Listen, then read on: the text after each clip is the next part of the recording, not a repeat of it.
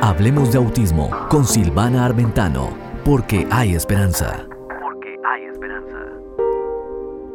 Y hay mucha esperanza cuando salimos a buscar oportunidades para nuestros hijos.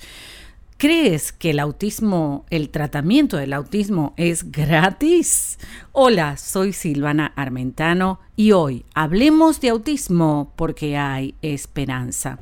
Y esa es una de las preguntas que nos hacemos los papás o te haces tú, ¿no es cierto que estás recibiendo pacientes?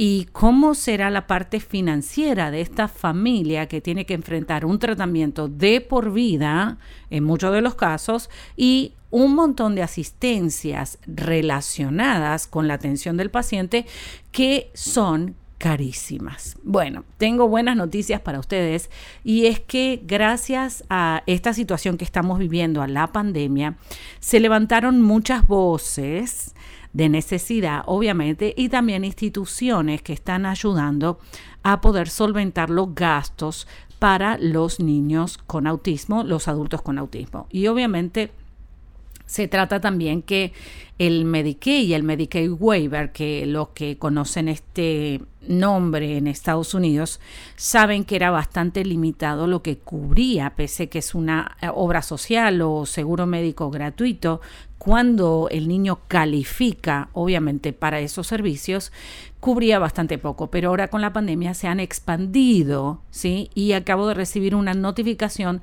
de que también van a estar enviando personas para poder ayudar a estas familias especiales que necesitan hasta limpiar la casa. O sea que, sinceramente, no todo eh, obra para mal, ¿no es cierto? Sino que obró para bien esta situación de la pandemia y de todo esto que está pasando mundialmente. Sabemos que las necesidades que los niños especiales es muchísima. Entonces voy a explicarte cuatro cosas que no debes de dejar de pasar cuando eh, tienes un niño especial y necesitas recursos financieros para poder cubrir sus necesidades médicas eh, eh, y valga la redundancia necesarias. Número uno, necesitas una, hacer una aplicación, obviamente, a ver si tu niño califica.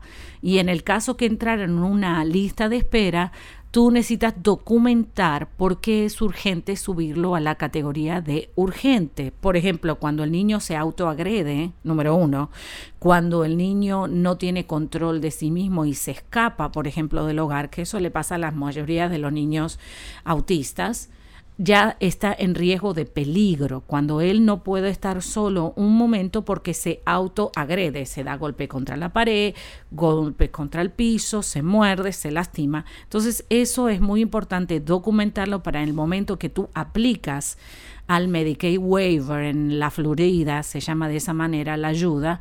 Y obviamente si necesitas información, acuérdate que estamos aquí para darte toda la información que tengamos. Lo puedes eh, hacer obviamente a través de las redes y eh, preguntarnos cuáles son los servicios que nosotros conocemos. Entonces, número uno, obviamente aplicar. Número dos, insistir en esos beneficios.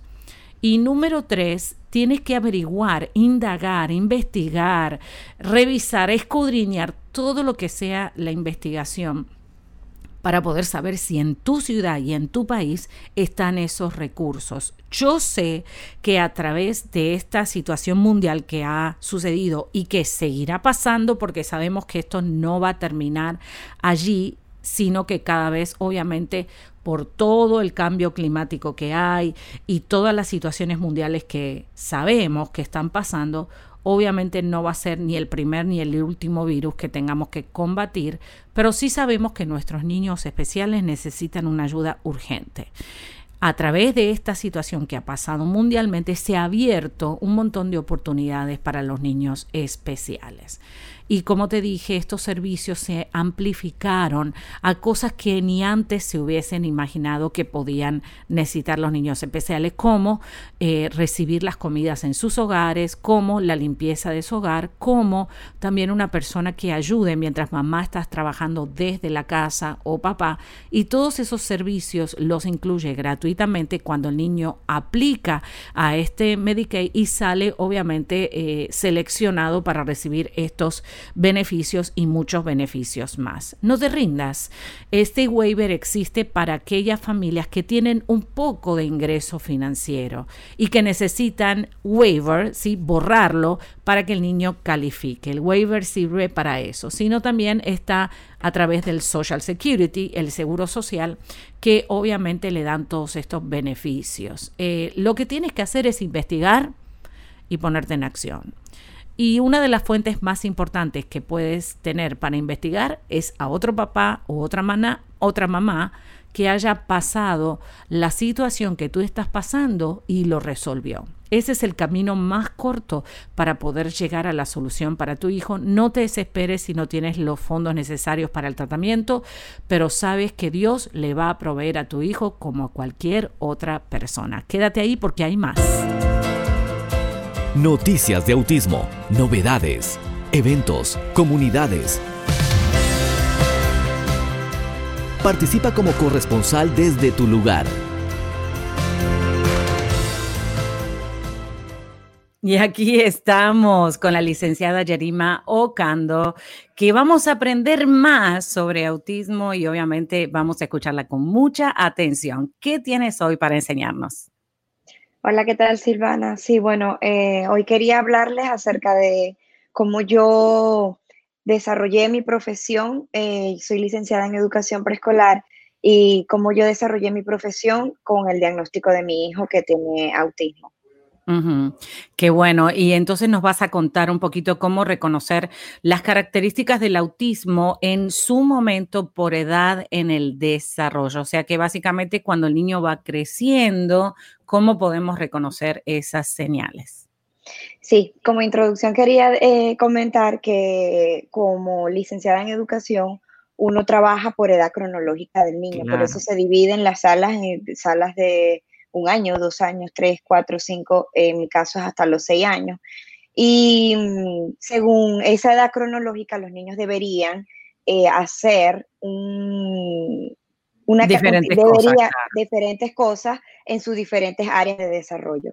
Entonces, eh, lo primero que a mí me ayudó a identificar que José tenía una condición diferente eh, fue la parte en su desarrollo socioemocional. Eh, porque ya él tenía dos años y ya los niños deberían estar jugando con otros niños, aparte de niños que están, eh, que son rodeados en su entorno, familiar. Eh, que sean diferentes, niños que están en un parque, que no se han conocido, el contacto visual es muy importante. Entonces, cuando ya tu hijo tiene una edad cerca de los dos, tres años y aún no tiene un contacto visual contigo o no se desarrolla bien con otros niños, no le interesa jugar con otros niños diferentes a su entorno familiar, hermanos, primos o amigos que son, en el caso de nosotros que somos inmigrantes, que adoptamos los hijos de nuestros amigos como familia, este, entonces algo está pasando. Entonces, lo primero que debemos ver es si el desarrollo socioemocional del niño. ¿Y por qué socioemocional? Porque está la parte social que ya lo, eh, lo que, es la integración con otras personas, pero también está la parte emocional. la solvencia de, mm, los afectos. De conflictos. De conflictos. De conflictos. Entonces, es normal que el niño haga una, una, pataleta, es normal que el niño llore porque no ha, no ha obtenido algo, eso es totalmente normal. Pero cuando un niño es diferente, cuando las pataletas son recurrentes y son por más de 20, 30 minutos según la edad del niño. Porque como te digo, todo es depende de, la edad que tenga ese niño. Eso me ayudó a mí a decir algo está pasando, porque ya las crisis se hacían por 30 minutos, 40 minutos, y, y, no, y, según la edad de José, no, no, no entraba dentro de lo típico que debería ser por, por, la edad que él tenía en ese momento. ¿Y qué hacía? Por ejemplo, me llama la atención que por 30 minutos repetía lo mismo. Que, que ¿Cómo tú pudieras eh, decirme qué significa esta perreta que él hacía? ¿Qué es lo que hacía que a ti te llamó la atención? Bueno, por ejemplo, José, él lloraba por algo y cuando yo le, él, él, él tenía lo que le dice en inglés un back and forth. Él no sabía lo que quería. Él, sí quiero, no quiero. Entonces, o sea, él, por ejemplo, él lloraba y yo sabía porque como mamá uno conoce, por un peluche, por darte un ejemplo, que él quería agarrar el peluche. Y yo le decía, está bien, tómalo. No, no lo quiero. Ok, no lo agarres. Y él sí lo quiero. Ok, tómalo. No, no lo quiero. Entonces, ese conflicto que él tenía consigo mismo de no saber qué quería, si lo quería o no lo quería, eh, formaba en él un, conflicto, valga la redundancia, de una resolución de problemas. Él no sabía cómo enfrentar esa situación y eso podía durar 30, 40 minutos. En un niño típico puede durar menos, 5 o 10 minutos. Se sienta, se deja solo un momento para que, porque está bien sentirse mal. Está bien, hasta nosotros como adultos sentimos tristeza, rabia, ansiedad, eh, todas esas emociones están bien sentirlas pero este, en un niño típico pudiese durar 15 minutos a lo mucho. Él no, él duraba de 30 40 minutos y no quería que nadie lo agarrara, no quería que nadie lo, lo, lo abrazara, no quería que nadie le hablara. Entonces, allí fue cuando yo dije, como yo no, no tengo la especialidad en, niños con condiciones especiales, allí fue como, como que, ¿qué está pasando? ¿Qué me está pasando? Porque estoy implementando todo lo que he aprendido y no logro ayudar a mi hijo. Lo que aprendí en el aula regular, o sea, en el aula típica de un niño neurotípico, obviamente. Pues qué bien, bueno, la verdad que estamos aprendiendo muchísimo. Gracias por compartir con nosotros esta experiencia eh, súper, ¿no es cierto? Que abre los ojos a muchos padres que pudieran estar pasando la misma situación y obviamente te dejamos comprometida para una próxima vez. Si las personas, los papás o las mamás se quieren comunicar contigo para contarte sus experiencias, ¿a dónde se pueden contactar? Pueden contactar a mi número de teléfono, no tengo ningún problema, al 305-833-0374 305-833-0374 o pueden también escribirme un email a jeritmaocando.gmail.com. Ah, perfecto, muy bien, muy bien. Y aparte, eh, queríamos contarle que Jerima también es asesora de seguros y nos va eh, a enseñar cómo buscar el mejor seguro justamente para las familias especiales. Que bueno, y eso lo pueden hacer en su página hoasesores.com. Así que contáctelan porque ella es especialista en familias especiales para buscarle la aseguranza que ustedes necesitan. Muchas gracias, Jerima. Nos vemos la próxima. Y a ti quédate con nosotros porque tenemos mucho más de Hablemos con Autismo con Silvana Armentano porque hay esperanza. Entonces piensa en esto. Una idea sin acción es lo mismo que nada. Y seguimos aquí en Hablemos de Autismo con Silvana Armentano porque hay esperanza. En esta oportunidad seguimos aprendiendo de la licenciada Luisa Escudero, especialista en caballos de paso fino que ayudan y benefician a los niños con autismo o discapacidades. En este momento la presentamos. Hola Luisa, ¿cómo estás? Hola, muy bien, muy contenta de estar contigo. ¿Cómo estás? Muy bien, hoy vamos a edificar con contenido muy de mucha calidad a nuestros oyentes, así que queremos que nos cuentes un poquito qué es la autorregulación cuando el niño tiene una experiencia propia arriba del caballo. Eh, bueno, la autorregulación, de por sí esa palabra es tan fácil y tan difícil de poderlo entender. ¿Por qué? ¿Por qué nos queda tan difícil entender la autorregulación con nuestras propias mismas emociones? Esas son de las cosas que tenemos nosotros que pensar, ¿verdad? Entonces, al pensar eso, ¿cómo le vamos a enseñar al estudiante después de que haya tenido esa experiencia donde, digamos, tuvo ese enojo en el caballo? ¿Sí? Eh, tuvo ese enojo porque se frustró, porque el caballo no le estaba entendiendo, él no se estaba entendiendo con el caballo, llegó ese momento y se bloqueó ¿sí? ¿Cómo nosotros nos bloqueamos? Algunas veces nos enojamos, ¿verdad? Salimos y digo, no más, no quiero más de esto, salgo y me voy.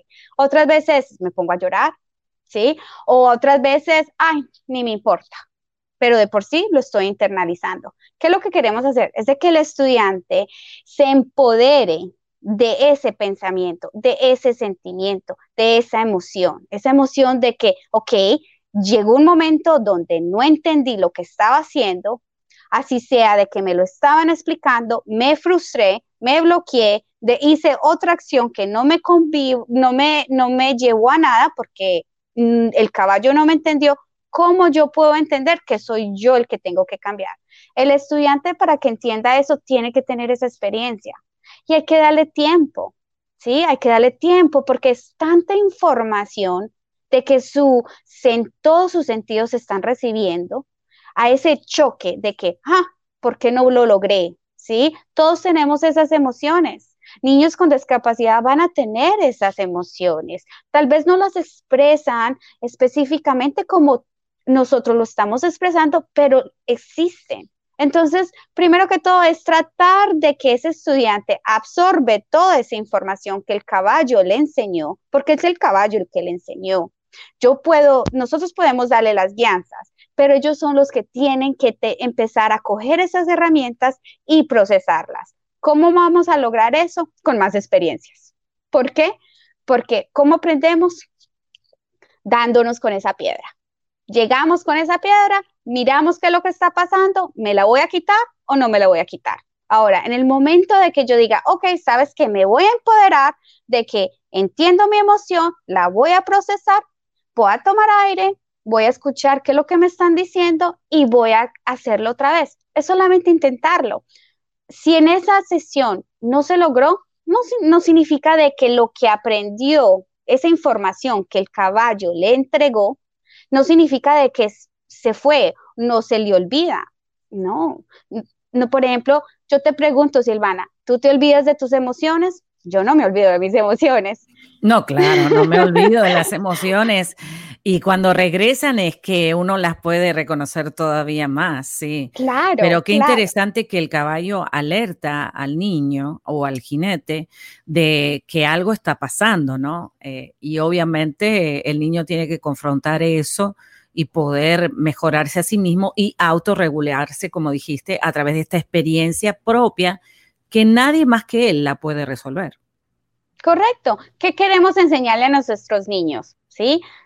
A, los, a nuestros hijos les queremos enseñar que ellos puedan enfrentar una situación, puedan no solamente procesarla, parte cognitiva, pero también esa inteligencia emocional. Eso, ok, esto estoy sintiendo, esto es lo que quiero hacer, lo mismo, eh, voy a planificar. ¿Cómo voy a planificar? Autorregulándome, qué es lo que siento, cómo lo voy a procesar y ahora cómo lo voy a soltar, porque hay que aprender a soltar. Y, los, y el caballo se olvida completamente de que si tú volviste, si te montaste, él no va a tener el rencor de que, ay, es que este niño se me montó y me apretó las piernas y yo me enojé y me bien. No.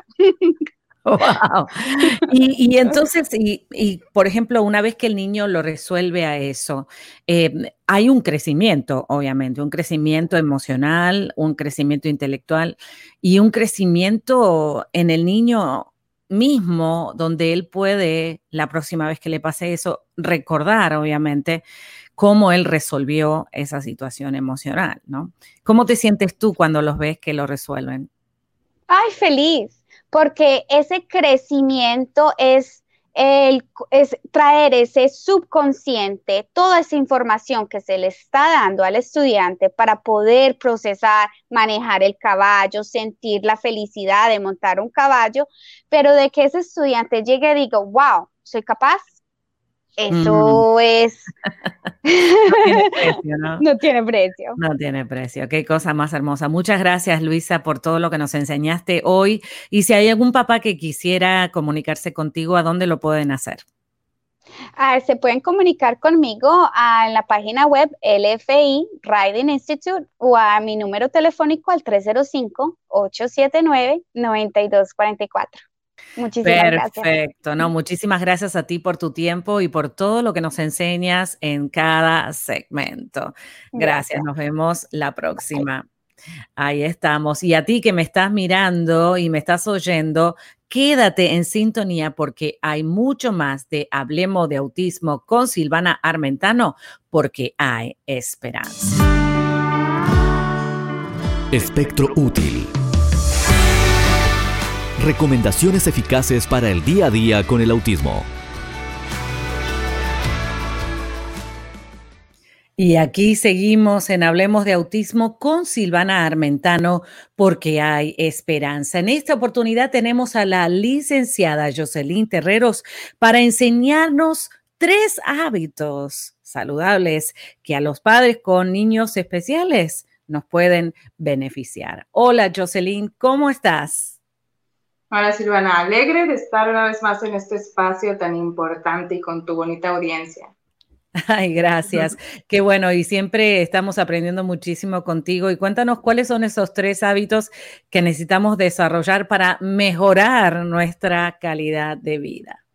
Tan importante, Silvana. Recordemos que somos el resultado de pequeñas acciones diarias, ¿no? Entonces, eh, si nosotros estamos bien, podemos ayudar mejor a nuestros chiquitos.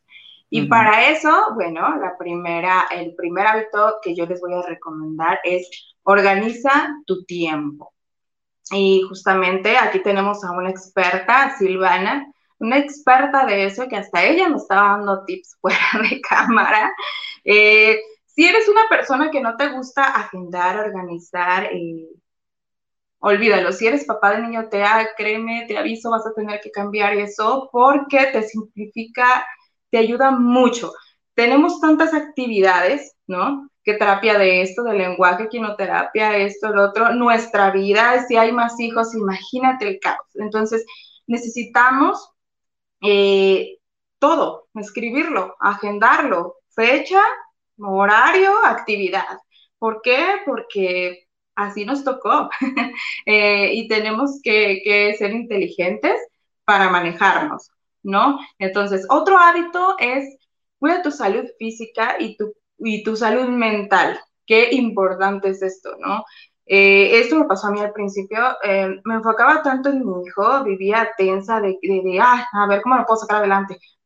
Vivía un poquito angustiada, todavía no aplicaba eh, mi trabajo interno de, de, mejorar mis emociones, que ya lo haremos en un programa anterior, eh, y lo que sucedía es que yo comía a deshoras, eh, no comía bien, me, me pasaba mucho, mis horarios de sueño estaban muy mal, entonces eh, puedes alimentarte sanamente, si puedes realizar actividad física, el tiempo que puedas, yo sé que tenemos los tiempos cortos, pero es muy importante, este, disfruta los pequeños momentos, ¿sí? Eh, vamos a enfocarnos en el vaso medio lleno en lugar de, enfocarnos en el vaso medio vacío.